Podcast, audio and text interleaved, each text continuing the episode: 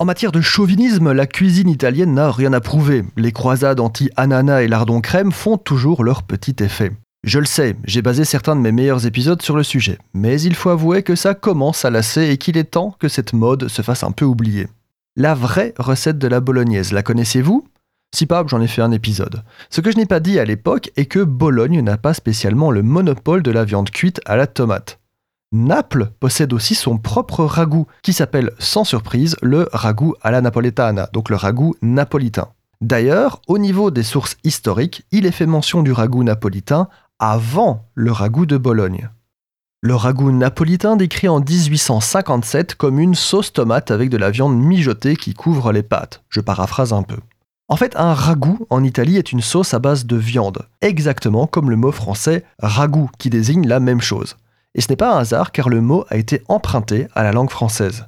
Donc, les principaux ragoûts italiens sont la bolognaise, le ragoût napolitain et le très imprononçable ndrupeke, donc le ragoût à la potentina, qui fait référence à la ville de Potenza dans le sud de l'Italie. Si vous voulez faire le malin en société, parlez de ce ragoût. Je ne connais pas beaucoup de personnes qui soient au fait de cette recette.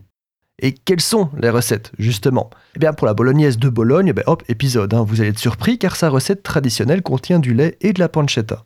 Le ragoût de Potenza est préparé en faisant revenir du bœuf et du salami pezzente dans de l'huile d'olive avec des gousses d'ail.